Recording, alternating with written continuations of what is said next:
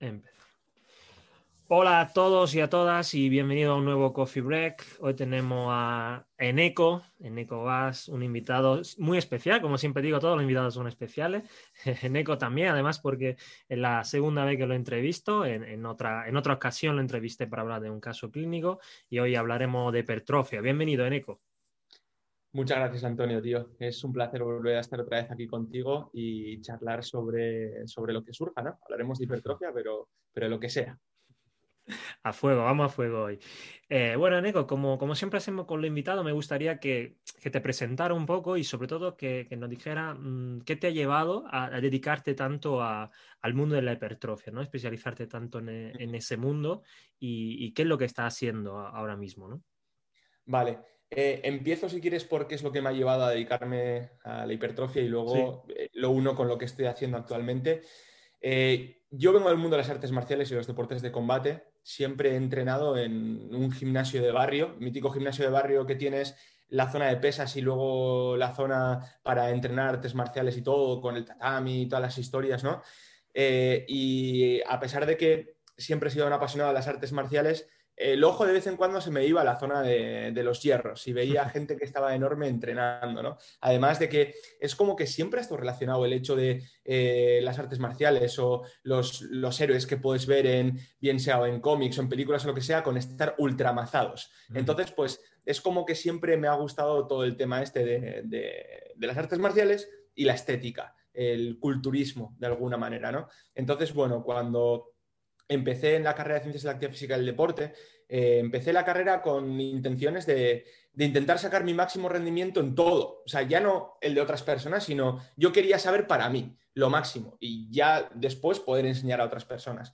Entonces, bueno, eh, empecé con este tema del rendimiento y también la estética y al final poco a poco como tuve que ir dejando las artes marciales eh, porque entrenaba muchas horas y, y, bueno y también me gustaba hacer otras cosas estar con amigos con chavalas con, con, absolutamente todo dije bueno pues me dedico al tema de las pesas de la fuerza porque no necesito tanto tiempo entre comillas no y con estar entre una y dos horas en el gimnasio entre cuatro y cinco días a la semana más que suficiente entonces me empezó a, picar cada vez más el gusanillo del entrenamiento con cargas, eh, sobre todo orientado a la estética y, luego a la fuerza también, pero sobre todo la estética. Y ya de ahí, pues, eh, como empezó a gustar tanto, pues también mi, mi investigación personal iba dirigido a eso, ¿no? De qué podía hacer para estar cada vez más grande y más fuerte, pero sobre todo más grande. Y ya fue en tercero o cuarto de carrera más o menos cuando eh, me empezó a, gustar todavía más el mundo de la investigación y ya pues fui uniéndolo un poco con varios másters, entre ellos el máster de investigación y finalmente lo que estoy haciendo ahora que es el doctorado. Coincidió también esa época con que empecé a, a pegar un poco de boom en redes sociales había un pequeño hueco en el mundo de la hipertrofia, porque todo el mundo hablaba de fuerza dinámica máxima orientada al powerlifting como tal, y en el tema de la hipertrofia había como un, un, pequeño hueco, y dije, mira, pues si hay un hueco y me puedo quedar por aquí, aquí, aquí estoy. Y entonces pues uní todo eso y actualmente pues estoy haciendo el, el doctorado, también orientado a las ganancias de masa muscular, eh, y divulgando en redes sociales, formando a la gente, o sea, todo y luego entrenándome a mí mismo y a varios clientes, así que todo lo enfoco en, en la hipertrofia muscular. Digamos que me, como que me he especializado muchísimo en, en todo esto, dentro de los deportes de fuerza, en, en la hipertrofia culturismo. Genial. Me gusta siempre mucho ese perfil, que creo que es un perfil muy, muy actual, eh, que yo comparto también ese perfil, por un lado investigador, pero no 100% investigador, por otro lado entrenador, eh, por otro lado divulgador ¿no? y formador que, que, une un poco todas las patas de la mesa yo creo que nos da un, una visión bastante amplia de todo lo que es, que es el mundo de, una disciplina concreta, ¿no? en este caso la hipertrofia o en mi caso la redactación, ¿no? porque más o menos estamos haciendo un, recorrido paralelo, yo, yo, más en el mundo de la redactación, de la salud y, y tú la hipertrofia y creo que esto nos da una visión muy muy amplia porque creo que aportamos mucho a la investigación porque le llevamos algo del campo eh, aportamos mucho al campo porque llevamos algo de la investigación y al final esto se traslada en que cuando damos una formación o cuando explicamos algo, eh, podemos unir esos dos mundos que muchas veces están muy separados, ¿no? Eh, vemos muchos entrenadores de hipertrofia que, que, bueno, ni quieren leer artículos, ni les interesa, y que a lo mejor esos son los clásicos entrenadores de hace 40 años, que siguen teniendo obviamente también sus resultados, que hablaremos también de ello, pero que no leen artículos y demás, ¿no? Todo basa en su experiencia, sus entrenadores, un poco como las artes marciales, ¿no? De, un poco de, dinastías, ¿no? Eso, conocimiento dinástico. Y, pero este perfil me gusta mucho y creo que le vamos a sacar mucho partido también esa entrevista porque podemos unir estos, estos mundos, ¿no? Entonces, eh, lo que te quería preguntar eh, es justo para romper un poco el hielo. Eh, ¿qué cree que aporta realmente el mundo de la investigación a todo lo que se venía haciendo hasta ahora en el mundo de la hipertrofia, porque, bueno, hemos visto campeones muy grandes, ¿no? En, culturismo, tanto natural como, como no natural, en todos estos años, y seguían, eh, siguen ganando, ¿no? Y ahora con la investigación, pues sigue ganando, y no sabemos si lo que más saben tampoco están ganando más que lo otro, ¿no? Entonces, ¿qué aporta un poco esa, esas ciencias, esa investigación al culturismo clásico, podemos decir? Vale, yo creo que son varias cosas. Por un lado, herramientas, lo que aporta son herramientas en el sentido de que eh, tradicionalmente, como la mayoría de actividades deportivas o disciplinas deportivas, lo que se ha hecho es lo que se ha hecho siempre que se ha visto que ha funcionado, pero muchas veces eh, sin datos objetivos. Entonces, eh, como en cualquier disciplina, cuando ya hacemos de algo una ciencia que no deja de ser eh, una práctica controlada con varios métodos eh, específicos, pues lo que nos aporta son datos más objetivos y no tan subjetivos, datos más objetivos de lo que está sucediendo. Entonces, claramente, lo que antes hacía, muchas de las cosas que antes hacía, actualmente se siguen haciendo, y lo que vemos después de someter a un tratamiento de datos es que de 10 cosas que se hacían, seguramente 8 o 7 de esas cosas eh, son muy válidas. Es más, que son muy efectivas y, además de eso comprendemos los fundamentos de por qué son efectivas. Entonces, cuando nosotros comprendemos y sabemos estos fundamentos, a la hora de aplicar eh, estas cosas que se hacían antes, lo vamos a aplicar con mucha más objetividad y seguramente dentro de una escala, porque al final eh, nosotros podemos aplicar algo y no es un término absoluto de que esto es así y ya está, sino que tienes una escala de, a la hora de aplicar eh, e, este concepto. Entonces, pues sabemos dentro de esta escala quizá lo que puede ser más óptimo o no. Entonces, esto nos puede ayudar a ser mucho más eficientes, porque tenemos muchos recursos, vamos a los recursos que son más óptimos o que nos pueden llevar a este objetivo de una forma más rápida, de una forma más eficiente o ya no más rápida, sino que sea más sostenible en el tiempo. Entonces, igual estoy hablando de cosas demasiado abstractas, ¿no? Pero eh, creo que es que básicamente lo que se venía haciendo lo hemos puesto en práctica con ciertos métodos que sabemos que son efectivos o no. Y sobre todo, otras cosas que pensábamos que eran efectivas, pues nos ayuda quizá a desecharlas.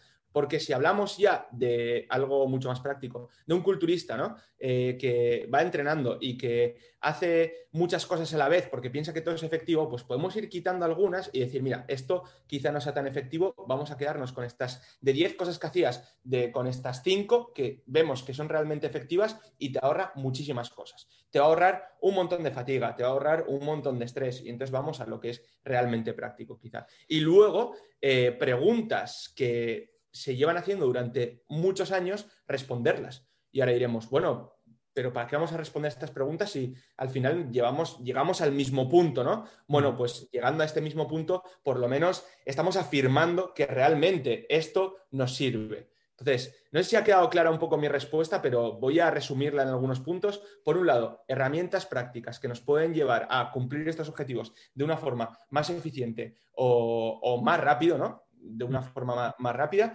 y luego, por otro lado, nos puede ayudar a reafirmar algunas cosas que se hacían antes e incluso desechar algunas otras cosas que realmente, pues quizá no son efectivas. El ejemplo más práctico de todo esto puede ser en la suplementación. Es decir, un culturista podía tomar 20 suplementos y lo que sabemos es que a día de hoy de esos 20, 10 son efectivos y 10 no son efectivos. Pues me ahorro dinero quitando estos 10 que, no van a ser efectivos o que son redundantes muchas veces, ¿no? Yo me compro una proteína de suero de una calidad muy buena y luego me estoy comprando unos BCAAs. Bueno, pues quizá estos BCAAs no hace falta que los utilice y me quedo con la proteína de suero. Pues lo mismo con el, con el propio entrenamiento. Claro, ahorramos tiempo, ahorramos dinero, un poco esto también nos ayuda. Y, yo creo que al final también el método científico en general, mucho más allá de la propia investigación, podemos decir, rigurosa, ¿no? Pero utilizar método científico también en la práctica diaria, lo que nos ayuda es tener un poco también una guía y no ir dando tumbo, ¿no? Por todos lados, porque al final eh, lo que también se hacía antes en el culturismo y también otras disciplinas, como incluso puede ser incluso la fisioterapia, la redactación y demás, es ir probando cosas, ¿no? Ir probando métodos, ir probando rutinas, entonces lo pruebas y a lo mejor no ves resultado rápido, entonces cree que no funciona. A lo mejor ese método sí funciona, pero ahora te encuentras en otro momento de tu vida que prueba otro método que a lo mejor realmente no funciona y ves efecto y lo atribuye a este método. Entonces dice, mira, este método, esta rutina es mejor que la otra porque con este creció el bíceps dos centímetros y con el otro no. Y a lo mejor se da la casualidad que justo en ese momento también estaba en superávit y a lo mejor tenía menos niveles de estrés y menos historias, ¿no? Entonces, yo creo que al final eh, lo que nos ayuda mucho el método científico es tener un poco una guía, ¿no? Es decir, que igualmente te va a ir equivocando, pero dentro de, unos márgenes, dentro de un rango. Cuando no tenemos esa, guía, ¿no? Esa luz que, nos ilumina, podemos decir, vamos dando tumbos. Y eso es lo que pasa, sobre todo yo creo, al final cuando, cuando se empieza, ¿no? En el mundo del culturismo, eh, que eres un principiante y vas probando de todo. Y entonces hasta que no encuentra un entrenador que, te guía, eh, no mejora, ¿no? Y dice, hostia, llevo cuatro años entrenando hipertrofia y, no he mejorado mucho estéticamente. He mejorado mucho quizá la fuerza, que es lo que ¿no? suele, suele pasar muchas veces. Ahora, ahora hablaremos un poco de la diferencia. Dice, ya levanto membres de banca, en peso muerto y todo, eh, pero no me veo demasiado, demasiado grande, ¿no? ¿Cómo, ¿Cómo, es posible esto? Entonces, justo, justo aquí eh, va mi siguiente pregunta, es, Em, ¿realmente es lo mismo entrenar para la mejora de la fuerza y, para la mejora de la hipertrofia? ¿O qué diferencia sustancial existe entre estos dos? Vale. Eh, cuando hablas de mejora de la fuerza, te refieres, por ejemplo, a disciplinas del estilo de powerlifting, ¿no? De, sí, o, mejora la fuerza aplicada. Imaginamos incluso un futbolista, ¿no? Eh, a que aplique más fuerza a un balón, eh, ¿no? entonces dice, no, bueno, para un futbolista, por eso tiene las piernas grandes, porque cuanto más grande tiene la pierna, más fuerte va a golpear el balón. O podemos hablar de powerlifter y hablar, pues, de, una disciplina propia de fuerza, de levantar más en vez de banque, tener un pecho más grande, ¿no? Sí. Eh, al final no dejan de ser eh, actividades que se hacen dentro de un gimnasio y lo que tienes que hacer es eh, mover resistencias, quieras o no, tanto para, mejor, para mejorar tu fuerza aplicada en el fútbol como para mover más kilos en una sentadilla o que te crezcan las piernas. Pero lo que va a marcar la diferencia va a ser la, dosis que yo meto de, de este entrenamiento con cargas. O sea, eh, si nos vamos todavía mucho más hacia el powerlifting, porque a día de hoy vemos como que se mezclan muchas veces estas disciplinas, tanto el powerlifting como el culturismo, y, e incluso no se diferencian los propios entrenamientos, que vemos a día de hoy en la práctica muchas veces, eh, al final el primer principio de entrenamiento y y más básico es la especificidad. O sea, al final tienes que ser específico con lo que haces. Eh, y dentro del propio culturismo también tenemos que aplicar esto. Si yo quiero que me crezca el brazo, pues haré un curl de bíceps, si no haré una extensión de rodilla. ¿no? Eh, y lo mismo pasa con las disciplinas deportivas. Lo que pasa es que eh, cuando hablamos de disciplinas estilo powerlifting, donde se quiere expresar la máxima fuerza, la fuerza dinámica máxima, máxima en un movimiento específico, y cuando hablamos del culturismo, comparten muchas cosas, porque muchas veces son eh, dependientes también, eh, digamos, estas cualidades. Eh, vamos a poner un ejemplo. Un powerlifter de, de alto nivel va a llegar un punto en el que ha exprimido todos los factores técnicos, porque al final, como sabemos, nosotros podemos mover más kilos en un movimiento eh, simplemente haciendo una técnica eficiente. Al final no deja de ser algo que te gusta a ti mucho, mecánica, ¿no? Eh, al final tenemos diferentes palancas y yo lo que voy a hacer es ser lo más eficiente posible para con el mínimo esfuerzo mover más peso o aplicando el máximo esfuerzo mover más peso incluso. Entonces, siendo eficiente en este movimiento. Yo aplico todo, bueno, eh, aprendo muy bien la técnica, cuál es la técnica más eficiente para mí, siendo un sujeto independiente. Eh, exprimo todas las capacidades neurales para también poder mover más kilos, pero finalmente lo que quizá marque la diferencia sea eh, esta masa muscular que yo gane con la musculatura con la que tengo que aplicar fuerza.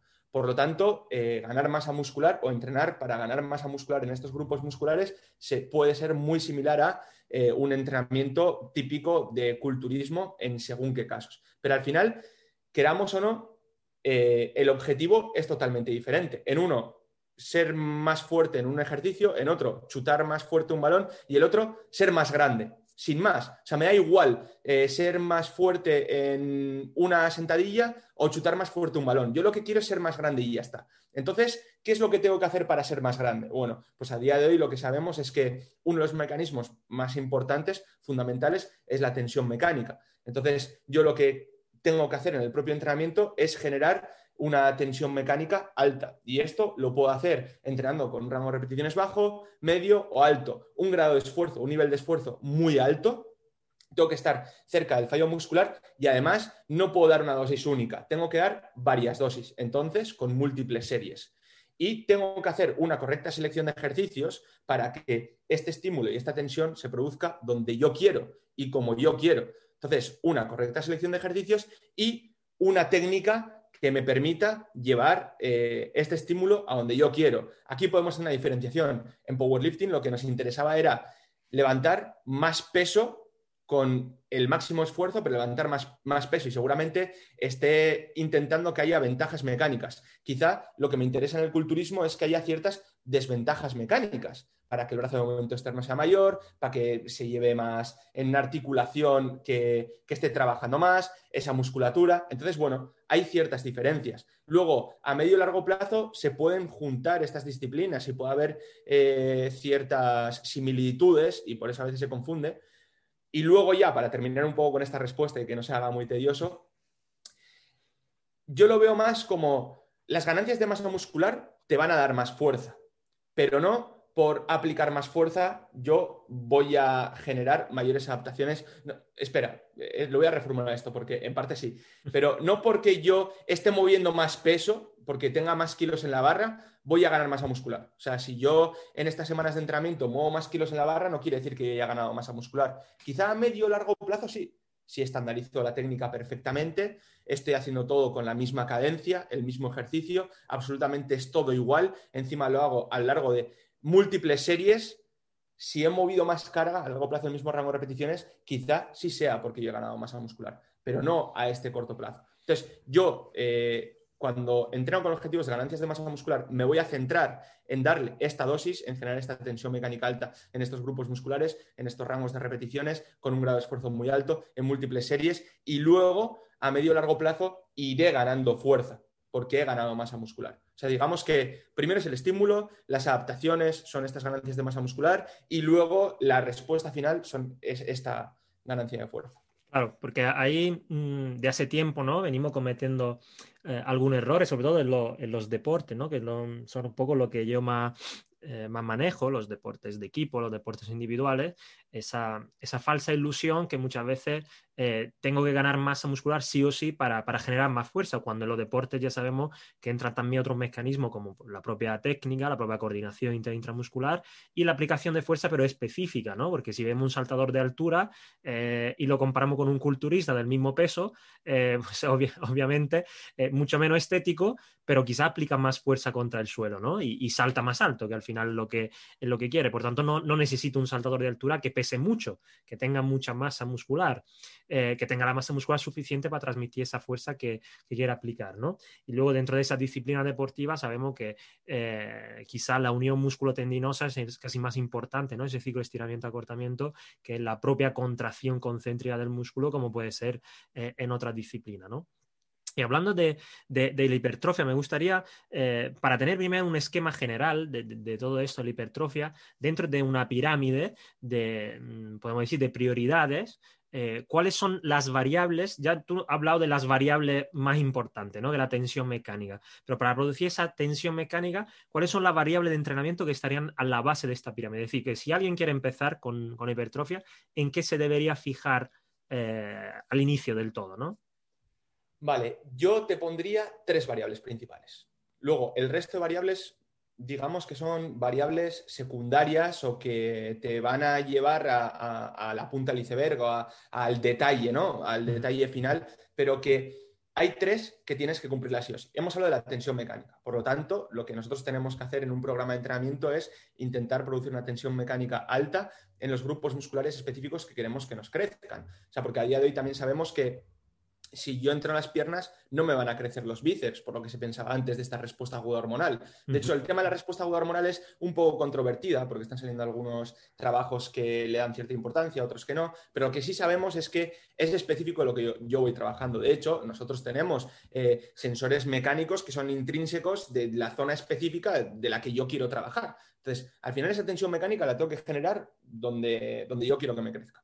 Para ello, tengo tres puntos importantes. El primer punto de todos, que antes lo he mencionado un poco por encima, que es la selección de ejercicios y la técnica que estoy realizando. ¿Por qué? Porque yo, haciendo una correcta selección de ejercicios, yo voy a llevar esa tensión a donde yo quiero llevarla.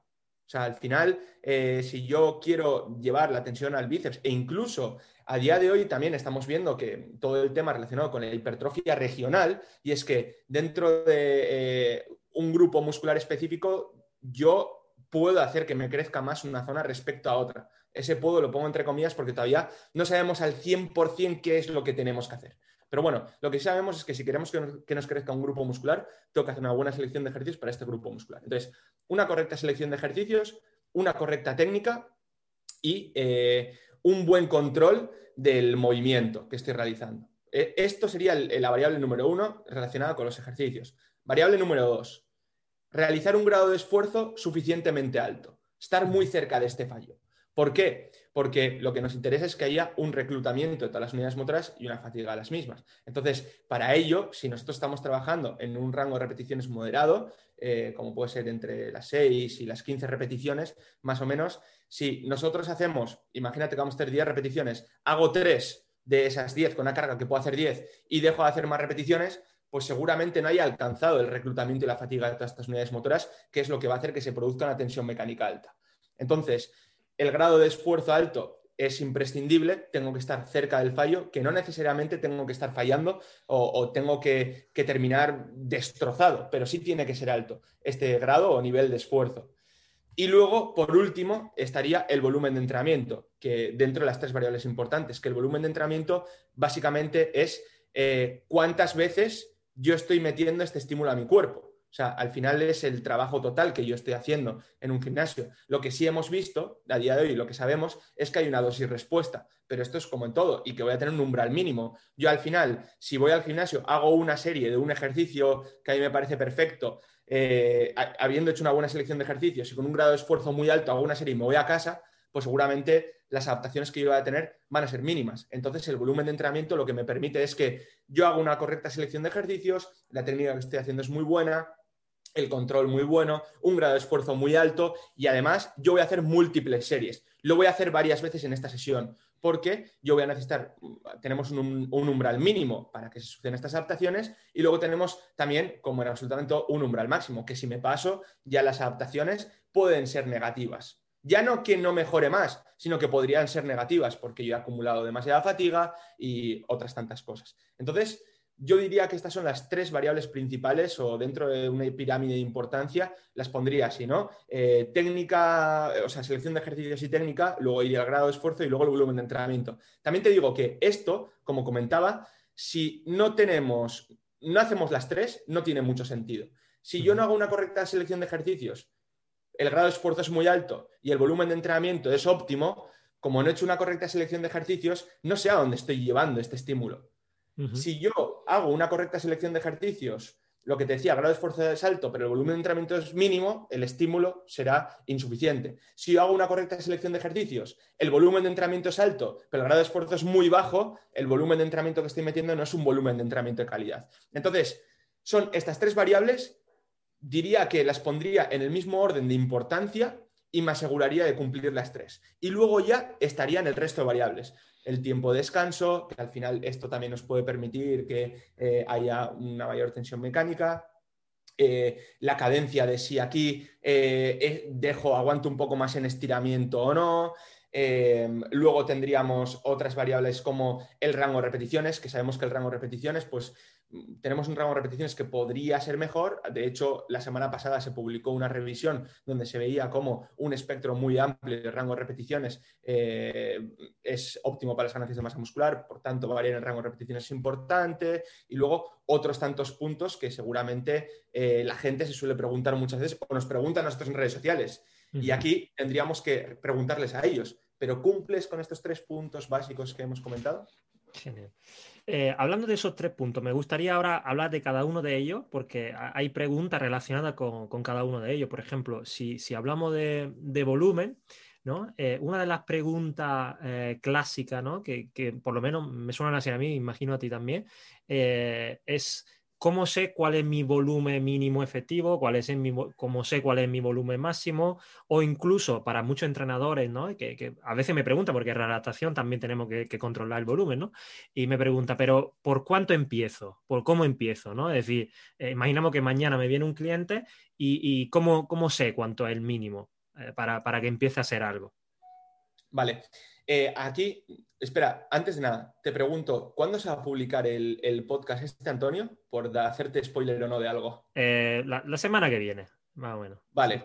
Bueno, eh, nos acaban de aceptar un, paper, una revisión sistemática con metaanálisis sobre el, volumen de entrenamiento en hombres entrenados. Y aquí lo que vemos es que el volumen de entrenamiento óptimo puede caer entre las 12 y 20 series semanales por grupo muscular, más o menos, para hacernos una idea, ¿no?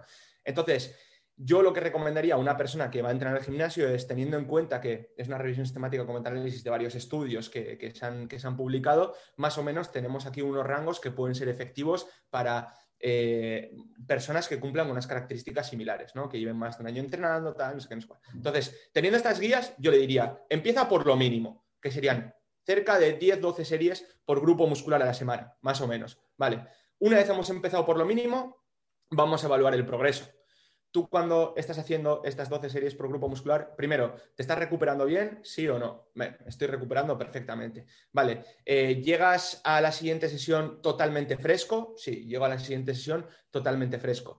¿Cuánto de duro se te hace el entrenamiento en la sesión? Porque claro, si yo voy a la sesión de entrenamiento y es un auténtico paseo, pues quizá yo puedo tolerar un poco más de volumen de entrenamiento. Se me hace muy duro, se me hace muy poco duro, es, está bien, o sea, yo entreno, le doy caña, vale, perfecto. ¿Estás progresando en cargas, en repeticiones, para el mismo rango? Sí, no. Eh, ¿Cómo es este progreso? ¿Progresas sesión a sesión?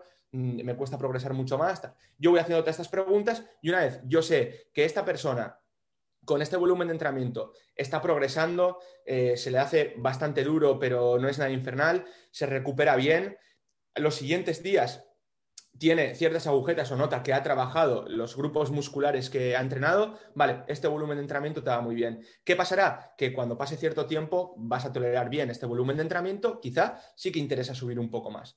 Entonces ya voy a ir progresando un poquito más y me voy a mover entre estas 12, 20 series, que en ciertos momentos en un sujeto que lleva tiempo entrenando, meterle un poco más de volumen de entrenamiento puede ser interesante, podría ser interesante, pero más o menos me movería en estos rangos. Y luego el volumen que eres capaz de tolerar tú como máximo, esto te lo va a ir dando la experiencia y teniendo una hoja de control donde se controlen estos parámetros que hemos, que, hemos, que hemos mencionado. Entonces, esto es algo muy individual y no todo el mundo necesita el mismo volumen de entrenamiento, pero si más o menos entre estas 10, 12 y 20 series por grupo muscular a la semana, yo creo, que, yo creo que es un buen indicativo para la mayoría de personas y donde la mayoría de personas van a responder muy bien. Y depende de la respuesta individual de la persona, se sube un poco más o se reduce un poco. Genial. Y dentro de ese conteo de la, de serie, ¿no? Porque muchas veces tenemos ejercicios que sí son claramente de un músculo, ¿no? Pues un curl de bíceps, pues es de bíceps y lo cuento como serie efectiva de bíceps, pero luego hay otro ejercicio que, bueno, mm, están ahí, ¿no? Que se trabajan más de, un músculo. Eh, ¿Cómo, conteamos esta serie? Es decir, por ejemplo, en un de banca, eh, la contamos solo como pectoral, eh, imaginamos una ejecución clásica, ¿no? Porque luego ya habrá de todo tipo de ejecución, con un agarre bastante ancho y demás. Y lo contamos como series de pectoral, como series de pectoral deltoides anteriores, tríceps, o bíceps si abrimos demasiado el agarre y demás, o, solo pectoral. Es decir, ahí, ¿cómo, ¿cómo sería el conteo? ¿La cuento como media, como una?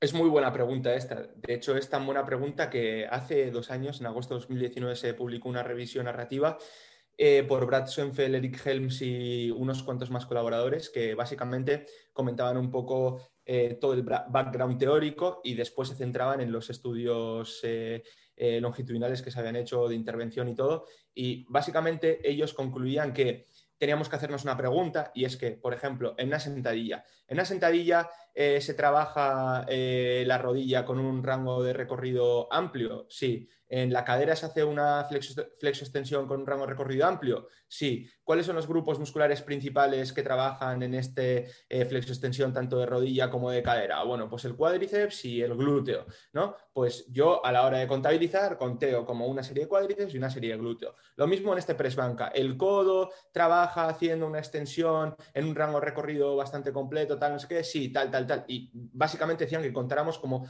una serie de pectoral, una serie de tríceps. En unos jalones, una serie de espalda una serie de bíceps. Pero luego, llevada a la práctica, eh, yo me haría la siguiente pregunta. En vez de decir, este, si en estas articulaciones trabaja en de recorrido completo, yo diría, ¿cuál es el limitante principal del ejercicio? O sea, yo cuando estoy haciendo una, un press banca, ¿qué es lo que me limita?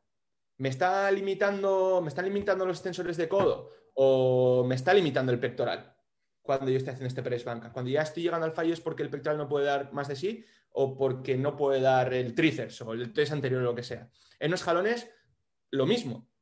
Lo primero de todo, yo cuando hago una selección de ejercicios de cara a las mejoras de, la hipertrofia, de las ganancias de masa muscular, lo hago por grupos musculares. yo lo que hago es, eh, si elijo hacer un press banca es porque quiero estimular el pectoral y mi técnica y todo va a ir perfecta para que el pectoral se estimule principalmente. Entonces aquí yo contaría como eh, una serie de pectoral y quizá media de tríceps, porque al final, quieras o no, el tríceps está trabajando. No va a ser el limitante principal en este press banca, o por lo menos para mí no va a ser este limitante principal cuando yo esté haciendo este press de banca, pero se va a llevar cierto trabajo y se va a llevar cierto estímulo. Entonces, pues yo aquí contaría como grupo muscular principal pectoral y secundario quizá el tríceps 0,5, el deltoides anterior 0,5. Lo mismo con la sentadilla, como hablábamos, lo mismo con los jalones o con otros ejercicios multiarticulares. Otras cosas que se puede hacer es directamente, únicamente, contar el volumen de entrenamiento efectivo del grupo muscular principal, pero luego tener en cuenta en el volumen de entrenamiento que metes en los grupos musculares secundarios. ¿A qué me refiero con esto? Que yo a la hora de programar el volumen de entrenamiento, igual programo hacer 15 series de pectoral eh, y meto 15 ejercicios de pectoral entre ejercicios multiarticulares y monoarticulares donde hago únicamente aducciones, ¿no? como puede ser un cruce de poleas o cualquier otro ejercicio, y luego, cuando yo haga la selección de ejercicios de tríceps, yo tengo esto en cuenta, porque meto, imagínate, en este programa de entrenamiento, tres multiarticulares donde eh, el objetivo es el pectoral, meto también otro multiarticular, como puede ser un press, un press vertical, donde trabajo supuestamente el hombro, ¿no? el test anterior o lo que sea. Yo tengo todo esto en cuenta y el volumen de entrenamiento que le meto al tríceps directo es menor.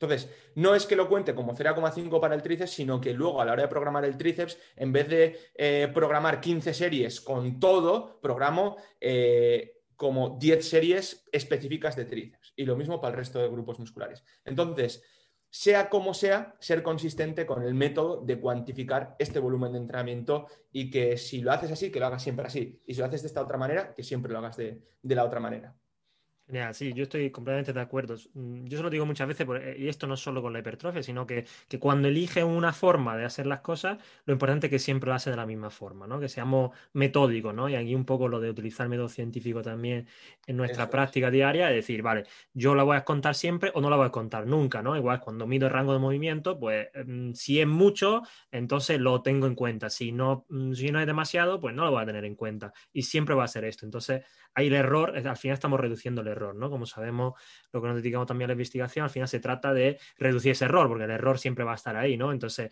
que bueno, mm, te sobra o te, o, te falta una serie, no pasa nada porque siempre te va a sobrar o faltar, o faltar una, ¿no? Y entonces tendrás siempre un mecanismo luego de compensar esta serie de, alguna forma. Perfecto. Y, y siempre hablando de volumen, cuando llegamos al máximo, ¿qué hago? ¿Sigo subiendo o, qué pasa, ¿no? Porque cuando ya llego a las 20 series de todos los grupos musculares posibles con la frecuencia máxima que puedo meter, eh, ¿cómo sigo avanzando? Vale. Eh, aquí lo importante, y, creo que es importante matizar, es que no necesariamente tenemos que llegar a este margen superior. No, no, no. Ah, vale. No, necesariamente tenemos que llegar a este, a este margen superior, lo que decíamos, ¿no? Entre 12 y 20, sino que habrá personas que respondan mejor a un mayor volumen de entrenamiento, grupos musculares que respondan mejor a un mayor volumen de entrenamiento y otras personas que a menor y, con menos volumen de entrenamiento. Al final nosotros también tenemos otras herramientas que son, o sea, tenemos que centrarnos en tenemos una franja de, estímulo efectivo, ¿no? Una franja mínima y máxima, ya no solo hablando del volumen de entrenamiento, o sí, del volumen de entrenamiento. Vamos a poner que entre 12 y 20 es un volumen de entrenamiento efectivo o una carga, yo le estoy metiendo a mi cuerpo una carga interna efectiva que me permite progresar. Yo, eh, aquí creo que se ve bien, yo eh, de este mínimo y este máximo, imaginaros que es el 12, 20, por poner esos mismos números, yo me puedo mantener siempre en 15 y que sea efectivo. ¿Cómo puedo conseguir mantenerme siempre en 15 y que sea efectivo? Porque mi cuerpo, si yo esté haciendo press banca con 100 kilos a 10 repeticiones, al final mi cuerpo se va a adaptar a hacer tres series de, lo que decíamos, de, 7 repeticiones con 100 kilos, se irá adaptando y si yo sigo haciendo lo mismo con el mismo peso y mismas repeticiones, al final me voy a salir de esta franja eh, efectiva. ¿Qué hago? Meter más cargas o hacer más repeticiones para el mismo número de series. Entonces sigo estando dentro del margen efectivo.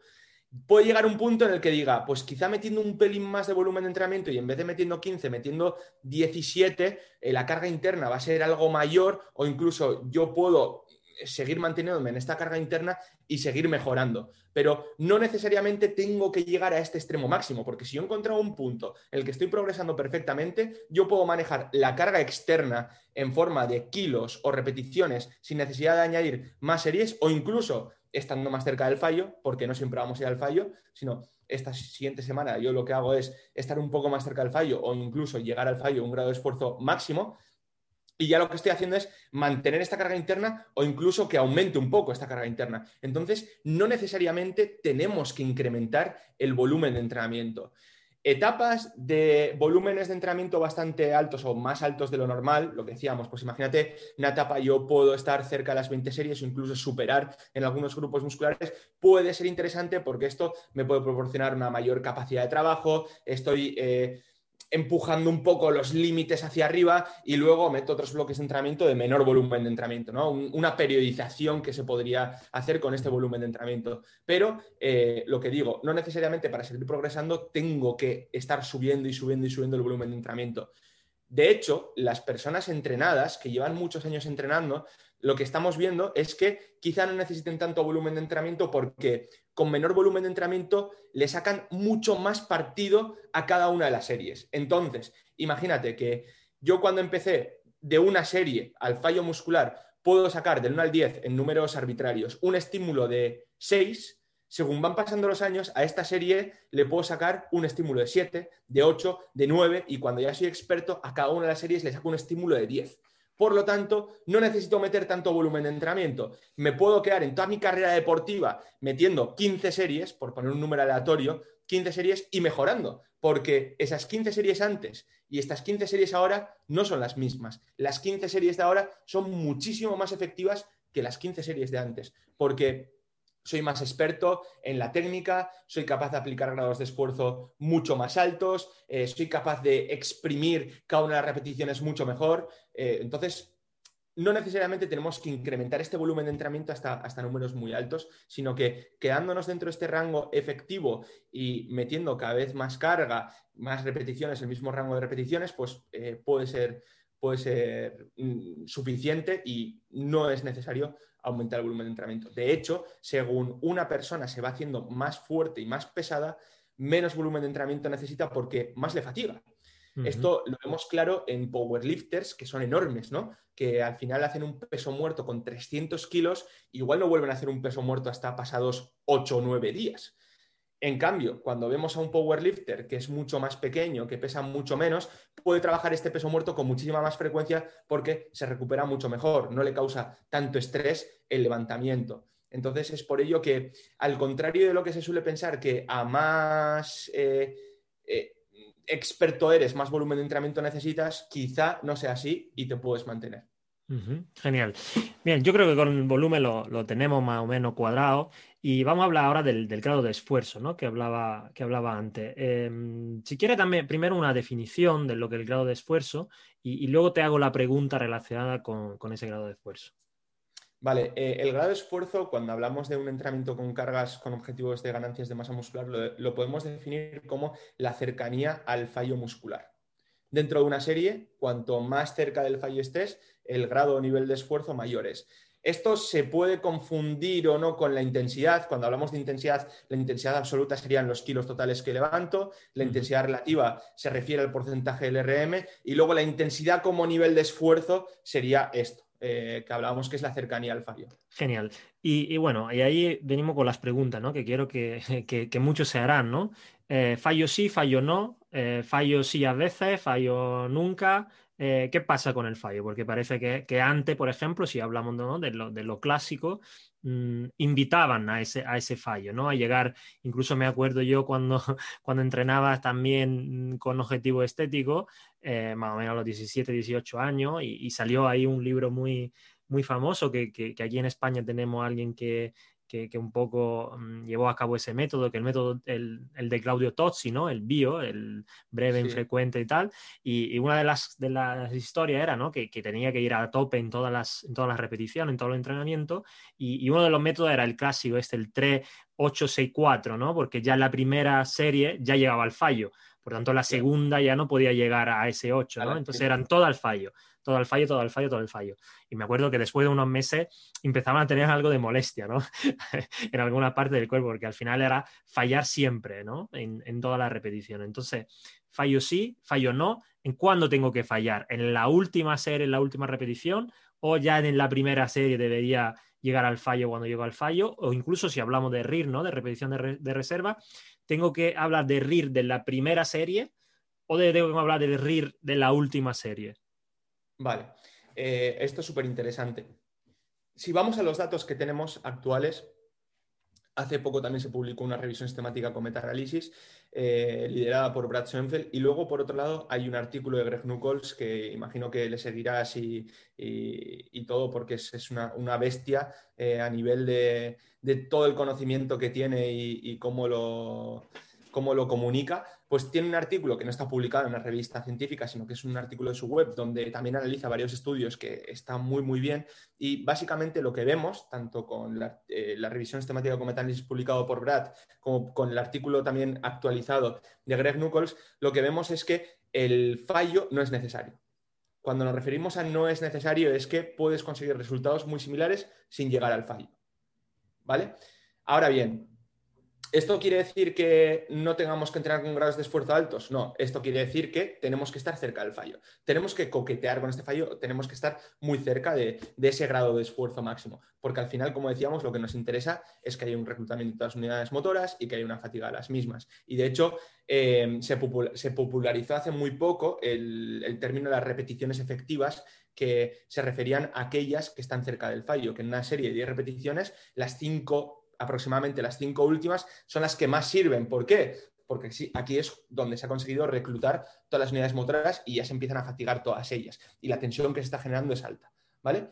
Entonces, eh, dicho esto, yo considero que al final tenemos que manejar las variables de la forma más eficiente posible. ¿Qué pasa? Que llegar al fallo, aparte de que nos produce un estímulo muy grande y brutal, también nos produce una fatiga muy grande y brutal. ¿Qué quiero decir? Que si nosotros estamos de forma sistemática entrenando al fallo en cada una de las series que hacemos, ¿vale? El estímulo es muy grande, la fatiga es muy grande. Va a llegar un punto en el que nosotros no vamos a, producir, no vamos a ser capaces de producir eh, o, generar este estímulo porque la fatiga termina comiendo. Y como sabemos, la fatiga que se genera al final a nivel central hace que no se dé bien este reclutamiento de unidades motoras. Por lo tanto, llega un punto en el que es contraproducente o puede llegar a ser contraproducente. Por lo tanto, eh, la respuesta correcta sería, es interesante llegar al fallo, pero no necesariamente siempre ni en todas las series que hacemos. Entonces, aquí lo que podemos hacer es dividir en ejercicios que sean más demandantes y menos demandantes. Aquellos ejercicios que sean muy demandantes, por ejemplo, yo cojo, me pongo una sentadilla, una sentadilla libre trasera y tengo que hacer tres series y hago las tres series a 10 repeticiones al fallo, si es al fallo real de que ya la barra te cae y el grado de esfuerzo es súper alto, te aseguro que no vas a querer seguir entrenando. O, si sigues entrenando, a los tres días vas a estar que, no te puedes ni mover y a las tres semanas tienes molestias por todos lados, lo que decías tú, ¿no? Empiezas a tener molestias en todos los sitios. Entonces, eh, aquí ejercicios menos demandantes, tú puedes hacer unas extensiones de rodilla, tres series al fallo y no te va a suponer tanta fatiga como realizar en esta sentadilla. O incluso tú puedes hacer una prensa de piernas, la fatiga va a ser muy alta, pero no tanto como podría ser una sentadilla. Entonces, pues ir identificando aquellos ejercicios que sean más demandantes y más fatigantes de aquellos que sean menos y en aquellos que sean más llegar al fallo con menor frecuencia. Lo que sabemos también es que si nos quedamos cerca de dos repeticiones en recámara, dos repeticiones en recámara reales, de, que me queden dos y no me queden más, el estímulo que vamos a, producir va a ser muy, muy alto, va a ser brutal, pero la fatiga no va a ser tan alta como llegando al fallo. Entonces, de media, quedarnos cerca de dos repeticiones en recámara en este tipo de ejercicios demandantes, dos, tres incluso, y luego en otros ejercicios menos demandantes, en una tirando a cero y en los que sean muy pocos demandantes podemos fallar con bastante más frecuencia, yo creo que puede ser interesante. De hecho, son las recomendaciones que se suelen hacer y las recomendaciones más seguras en ese sentido, ¿no? ¿Qué pasa con esto? Que llegar al fallo en tren superior es fácil.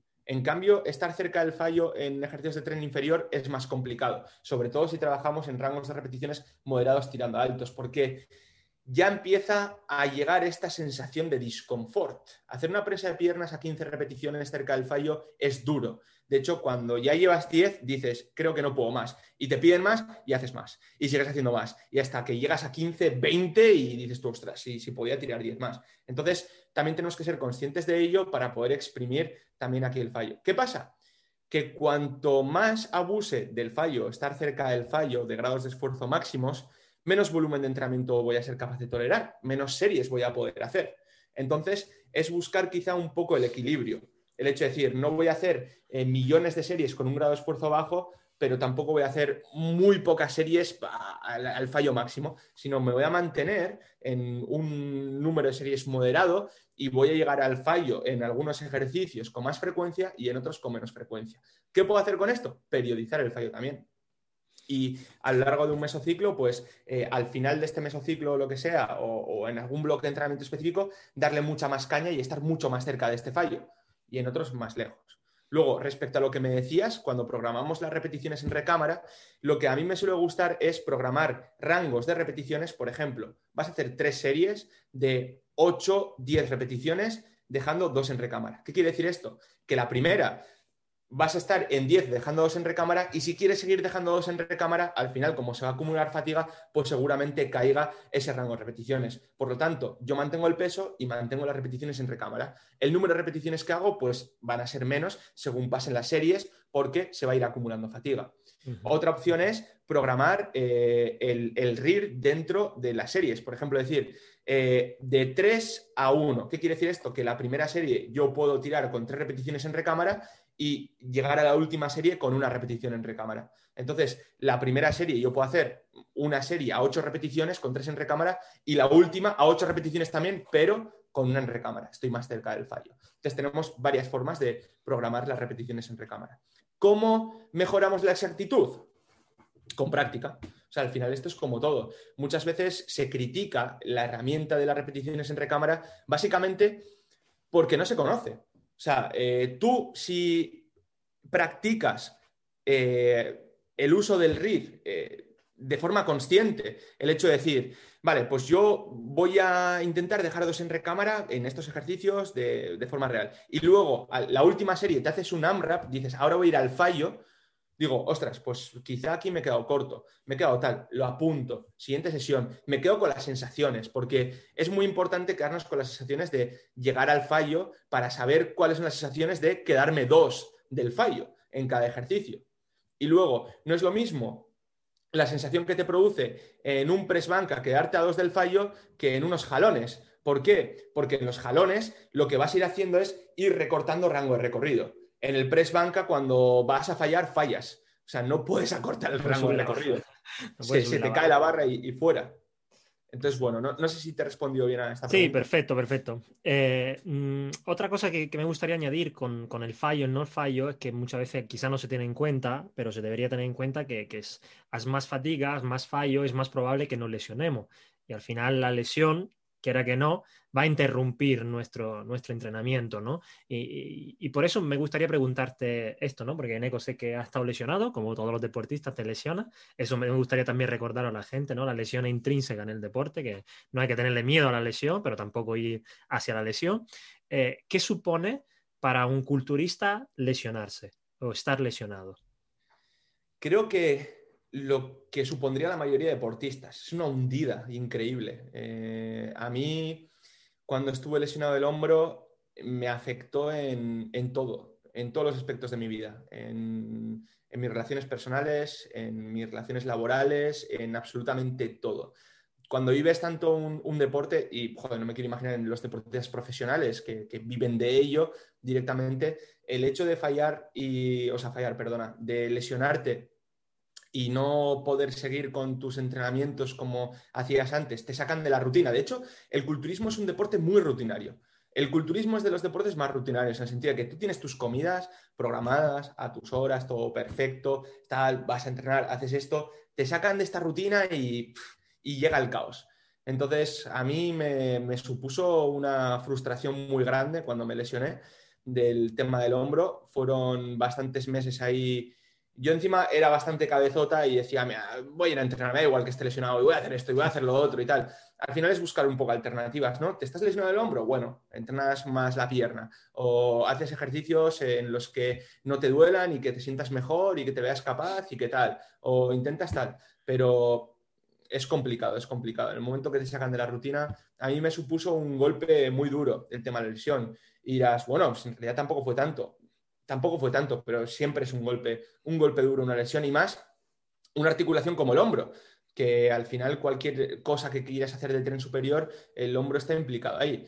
Lo mismo pasa cuando es la cadera o es la rodilla, ¿no? Que dices el tren inferior y ya está, adiós, ¿no? Ya no lo puedo trabajar bien o no sé qué, pero bueno, al final como todo es ser consciente de que lo que decías tú, las lesiones son parte de la práctica deportiva, tenemos que intentar... Eh, que lleguen lo menos posibles, controlando lo que podemos controlar y, ya, y cuando llegan, pues intentar controlar al máximo para recuperarte de la mejor forma posible y no volverte a lesionar, ¿no? Que al final, este, yo veo que es un problema bastante común en el culturismo y es que las lesiones son reincidentes y en, en, muchos deportes. Una vez te lesionas, es más fácil que te vuelvas a lesionar, claramente, ¿no? Pero en el culturismo, el tema de estas articulaciones, tú ves a muchos culturistas que, porque no hayan seguido un buen plan de readaptación o lo que sea, que están, se joden del hombro y arrastran esta lesión toda la vida. Yo, yo, lo, yo lo digo y, lo siento por lo que me están escuchando, ¿no? Pero eh, desde mi punto de vista, ¿no? Conociendo un poco el mundo de las lesiones, creo que el culturismo es el deporte donde más difícilmente te puedes lesionar haciendo las cosas bien. Es decir, eh, deporte de equipo o un deporte de combate, por mucho que haga las cosas bien, es muy probable que te lesionen. En efecto, si vemos la incidencia en el fútbol, es mucho más alta que en culturismo o en powerlifting, ¿no? Porque al final es levantar una carga de forma repetitiva, como tú dices, de forma rutinaria, además donde tú, tú puedes controlar casi perfectamente todas las variables, ¿no? Eh, sin embargo, en deporte de equipo, deporte de interacción, hay otras variables que no puedes controlar o no puedes controlar continuamente, entonces es más fácil que aparezca esa lesión.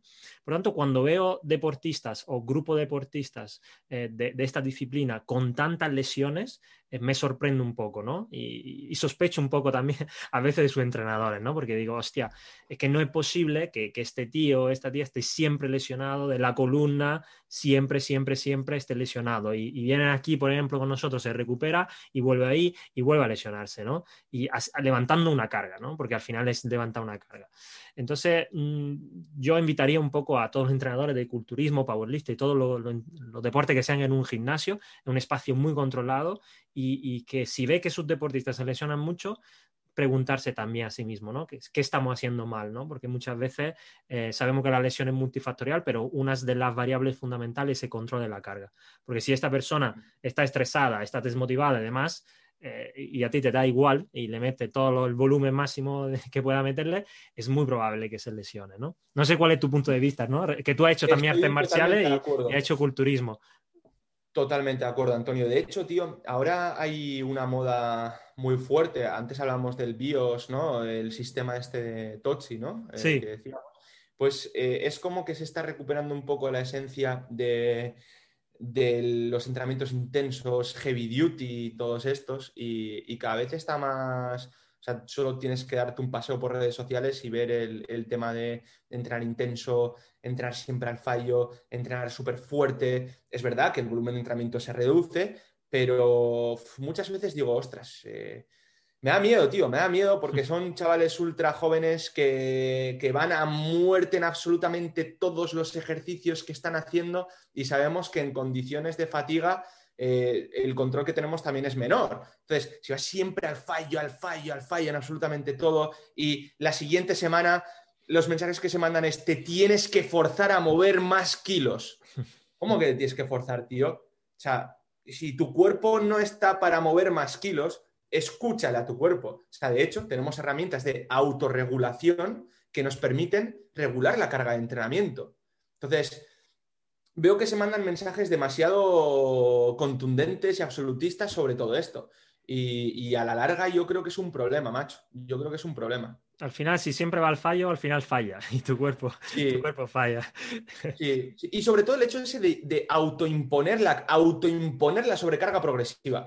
no que la sobrecarga progresiva sea algo natural, el hecho de decir lo que decíamos, teníamos un mínimo y un máximo eh, de estímulo que soy capaz de tolerar, tal, y tenemos el óptimo y decir, bueno, pues yo voy a manejar las variables para mantenerme en este óptimo. Yo hoy voy a la sesión, estoy calentando, estoy aproximando, tal, y no estoy para mover esta carga que supuestamente me tocaba, no pasa nada, autorregulo, yo con un grado de esfuerzo alto, no sé qué, sé que me voy a mantener en este estímulo óptimo. Pero eso de autoimponer la sobrecarga progresiva, el hecho de decir, por huevos tienes que mover más kilos, al final estás yendo un poco contra la adaptación de tu cuerpo y contra la situación de tu cuerpo en ese momento determinado. Entonces, yo creo que es importante eso. Y como entrenadores deberíamos de tener herramientas suficientes como para poder amoldar y acomodar la, carga de entrenamiento eh, según la sesión, siempre siguiendo un orden lógico, ¿no? Genial. Y, bueno, para no alargar demasiado la, entrevista, me gustaría ir luego al último bloque, siempre esta base de la pirámide, que es la selección de ejercicio, ¿no? Y lo que hablamos de las técnicas y todas las variables, ¿no? Eh, el otro día leí una frase muy buena, que muchas veces diseñamos programas de entrenamiento pero pocas veces diseñamos ejercicios, ¿no? Entonces, dentro de ese diseño de ejercicio, elección de los ejercicios, eh, ¿en qué variables deberíamos, deberíamos fijarnos para decir, ¿no? Eh, ¿Qué hago? ¿Un curl de bíceps en la máquina Scott? ¿Lo hago en declinado? ¿Lo hago con cable? ¿Lo hago con mancuernas? ¿Qué hago? ¿no? Porque, bueno, antes lo, que se hacía ¿no? en el culturismo es eh, poner el pectoral, por decir, eh, a press de banca en todos los grados de inclinación, desde declinado a inclinado, ¿no? Y, ya está, ¿no? Y ya tiene, tiene todos los estímulos, que, ya sabemos que no está tan mal, ¿no? Pero bueno, hay, que matizar alguna cosa. Pero ¿cuáles son las variables para diseñar bien este ejercicio, para dar el estímulo a donde tú quieras? Incluso, como tú dices ahora, alguna investigación dice que puede ser incluso... Em, esas mejoras en una parte solo del músculo, ¿no? ¿Cuáles son las variables que nos permiten eso? Vale, yo, lo primero que haría sería, la, o sea, la variable más importante es la del propio individuo, sus características antropométricas y, su propia anatomía, eh, en el sentido de decir, que es, imagínate, yo quiero hacer unas sentadillas para que, me, para que me crezca el cuádriceps, pero yo tengo aquí un individuo con un fémur enorme que está haciendo una sentadilla y cada vez que hace la sentadilla y por sus características antropométricas y, su forma de la cadera, absolutamente todo, pues está haciendo la sentadilla y, el cuerpo, o sea, está haciendo termina haciendo un buenos días, ¿no? Hace la sentadilla y tiene una flexión de cadera y al final está haciendo más una extensión de cadera que una extensión de rodilla.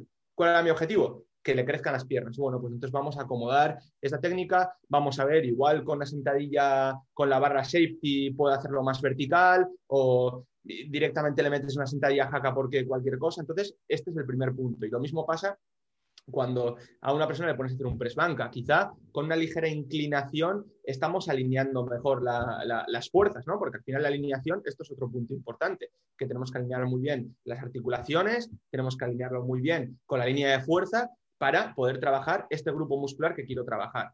Luego, entre estas otras variables también tenemos la variable de estabilidad el hecho de decir, eh, nosotros tenemos que hacer una selección de ejercicios que sean bastante estables para poder exprimir este grado de esfuerzo alto. O sea, eh, seguramente hacer una sentadilla encima de un bosu no sea, no sea interesante. y hacer una sentadilla puede ser interesante, pero quizá puede ser más interesante hacer una sentadilla hack o hacer una sentadilla pendular, ¿no? Que alguna vez tú y yo hemos, hemos hablado de esta sentadilla pendular o lo que sea, ¿no? Entonces, estos puntos yo creo que son muy importantes y luego el tema de las sensaciones y, el trabajo específico. ¿A qué me refiero con esto?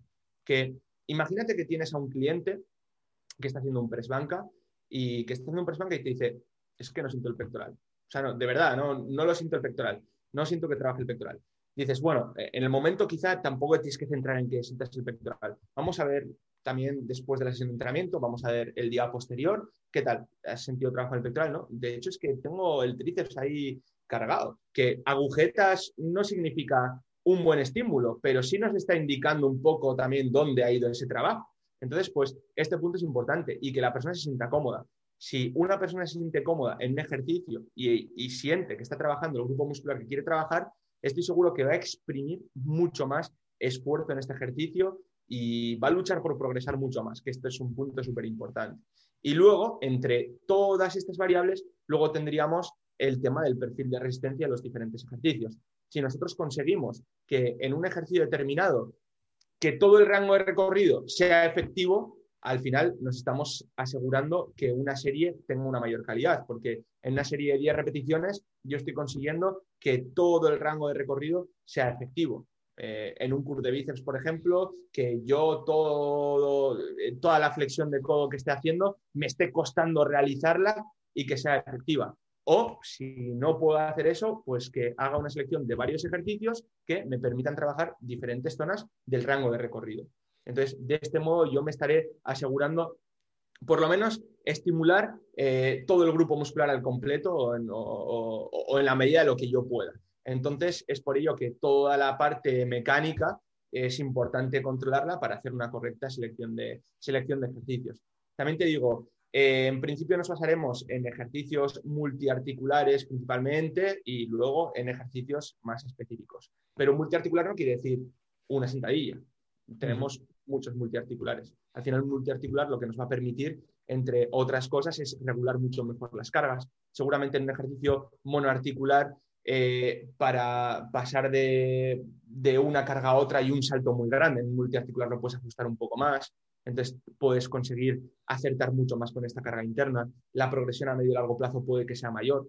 Entonces, pues esto, estos puntos yo creo que son importantes. Eh, no sé qué te parece, si quieres añadir algo. Sí, no, eh, sin duda creo que, ha dado con, el clavo, ¿no? Eh, luego muchas veces dentro de esas propias variables hay, hay, más variable dentro, ¿no? Porque muchas veces, por ejemplo, hablamos del perfil de resistencia o del perfil de fuerza, pero no entendemos que el perfil de fuerza dentro de la propia serie varía por la propia fatiga, ¿no? Entonces, si llama al fallo, la última, el perfil ya ha cambiado. O el tipo de músculo, ¿no? Si un fusiforme o un pennado que tiene diferentes perfiles, ¿no? Entonces, eh, bueno, ahí habría que profundizar bastante, ¿no? Si, si queremos ir eh, hilar muy fino, pero una de las estrategias que tú dices que yo creo que bastante efectiva, que también se utilizaba, yo creo, en el culturismo clásico, y al final atacar el músculo en diferentes rangos, ¿no? Es decir, en posición de estiramiento, en posición de acortamiento, en posiciones eh, más óptimas, al final te asegura mm, de forma como muy genérica que está estimulando el músculo de, por todos lados, ¿no? Ahora, no sé si está completamente ajustado, pero si yo hago como tú eh, creo que subiste justo un vídeo el otro día, ¿no? De cur de bíceps y, si me pongo en un banco declinado, en, una, en un cur de bíceps normal y, en un banco Scott, pues al final estoy trabajando ese bíceps en todos sus rangos, ¿no? Así que me aseguro que el bíceps ha trabajado por hoy, ¿no?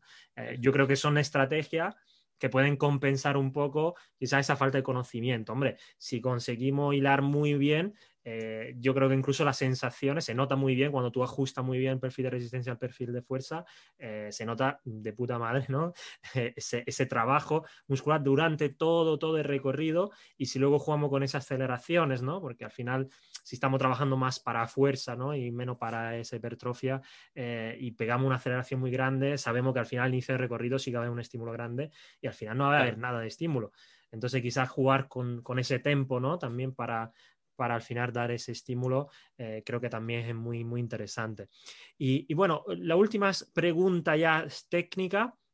Eh, hemos hablado más, más sobre todo de, ese control de carga, eh, hemos fijado mucho en la carga externa, nos hemos fijado en la carga interna hablando de la percepción del esfuerzo ¿Y qué otras herramientas utiliza tú para controlar la carga interna? Por ejemplo, cuestionario wellness eh, o, qué tipo de herramienta utiliza para saber si la persona eh, hoy no es su día, hoy está muy motivado, hoy le meto más caña, no le meto caña.